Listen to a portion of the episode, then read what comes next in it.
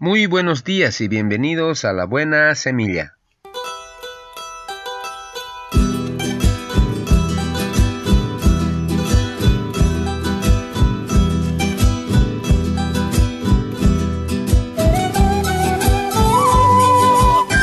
Hola, hola, ¿qué tal? ¿Cómo están? Les saludo con la paz de nuestro amado Señor Jesucristo. Un cordial saludo a todos mis amados hermanos en Cristo Jesús, a toda la iglesia en general para ellos va mi abrazo fraternal para cada uno de ellos. Y también para mi amada familia, un apretón de manos en sus hogares para cada uno de ustedes. Y no me olvido de mis compañeros de trabajo después de una ardua tarea el día de hoy. Va mis sinceras felicitaciones y que Dios me los bendiga. Y también para mis amigos en general, allá donde se encuentren, reciban un abrazo fuerte, un apretón de manos y que Dios me los bendiga. ¿Cuánto vale una sonrisa? ¿Un centavo? ¿Un dólar? ¿Un millón? Bueno, algo tiene que valer, ¿verdad? Desde luego que sí, pero sin duda nadie podría fijar el precio de una sonrisa. ¿O tú crees que podrías hacerlo? La verdad es que colocarle precio echaría inmediatamente a perder su valor. Sin embargo, a veces una sonrisa es muy valiosa Hace muchos años, en una de las calles más pobres de Nueva York, vivía una jovencita llamada Ana. Tenía 11 años de edad y su alegre carita a menudo hacía brillar un rayo de felicidad en la vida de mucha gente triste que la veía pasar por la calle. Cierto día, Ana asistió a un programa de niños en cierta iglesia cercana. Había estado allí muchas veces en algunas reuniones, pero esta vez ella misma debía tomar parte en un programa. Puedes imaginarte cuán feliz se sentía. Ahora bien, sucedió que entre el público se hallaba un médico bien reconocido. Era una de las personas que aportaba monetariamente a la obra de la iglesia. Nunca se sabrá si ese día se sentía solitario o triste, pero de alguna forma su corazón fue tocado mientras contemplaba la carita sonriente de Ana. De pronto, la niña se volvió y mirándolo directamente sonrió. El hombre pensó que nunca había visto nada tan hermoso como esa sonrisa. Cuando volvió a su hogar, se sentía más feliz y mejor que antes. Ese médico jamás olvidó esa sonrisa. Vivió en su memoria cada día de su vida, hasta que la muerte le cerró los ojos. Cuando se leyó su testamento, los ejecutores del mismo se asombraron al ver que había dejado todo su dinero, y se trataba de un individuo muy rico no a sus parientes, porque no tenía ninguno, ni a un hospital ni misión, como podría haber hecho. Pero según lo decía en sus propias palabras su testamento, a los que me han dado felicidad durante mi vida. En la lista estaba el nombre de Ana, la jovencita que le había sonreído en el programa de la iglesia hace 20 años. Le dejó 150 mil dólares. Pensemos en eso. 150 mil por una sonrisa. Casi puedo oír que dices, quisiera que mi sonrisa tuviera ese valor. En realidad son valiosísimas, pero no necesariamente en dinero. Piensa en la felicidad que significan para tus padres. Tus sonrisas les ayudan a llevar más fácilmente sus cargas y también los hace vivir más tiempo. ¿No vale eso algo?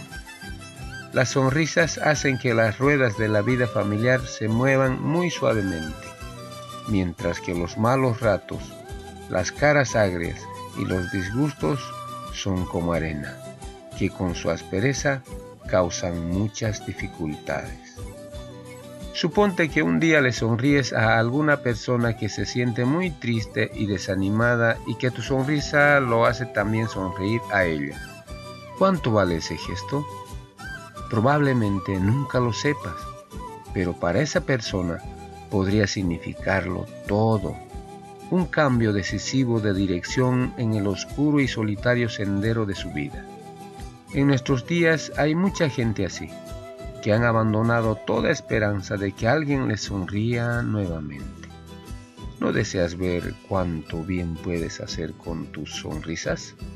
Tus esfuerzos te producirán una recompensa sin límites. palabra de Dios. Amén. Muy bien, comenzamos con nuestra buena semilla. Hoy es día miércoles 5 de agosto del 2020. La porción de la palabra se encuentra en Efesios capítulo 2 versículo 8 al 10. Dice la palabra del Señor y leo. Por gracia sois salvos por medio de la fe.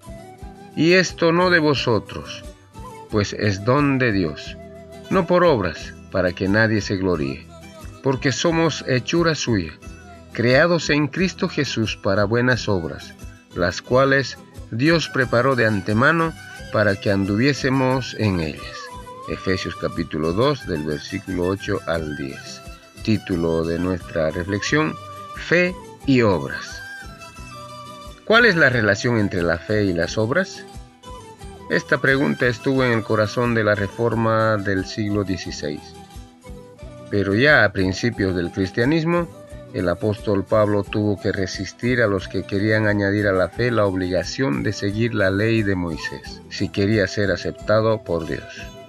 El apóstol Pablo tuvo que resistir a los que querían añadir a la fe la obligación de seguir la ley de Moisés, si quería ser aceptado por Dios. Fácilmente nos inclinamos a pensar que para merecer el favor de Dios debemos cumplir alguna obra.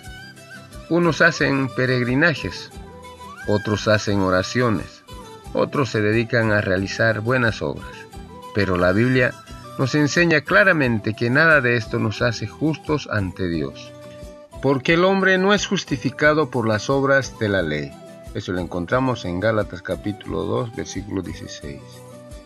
Tampoco es correcto pensar que debemos agregar las obras a la fe para ser salvos. Esto sería confiar en parte en la gracia de Dios y en parte en sus propias obras. Pero el hombre es justificado por fe sin las obras de la ley. Eso está en Romanos capítulo 3 versículo 28. A la inversa, es falso oponer la fe a las obras. En efecto, la fe produce buenas obras, como un árbol frutal produce su fruto. La fe sin obras es muerta. Santiago capítulo 2 versículo 20. El Evangelio puede describirse así. La fe recibe de Dios una salvación perfecta y ella produce las obras. Los que creen en el Evangelio no solo son salvos de sus pecados, sino que también son transformados por la gracia de Dios. Luego, porque son salvos, son invitados a agradar por medio de sus obras a aquel que dio su vida por ellos. Palabra de Dios. Así terminamos hoy nuestra buena semilla. Nos vemos el día de mañana, si Dios así lo permite. Hasta pronto.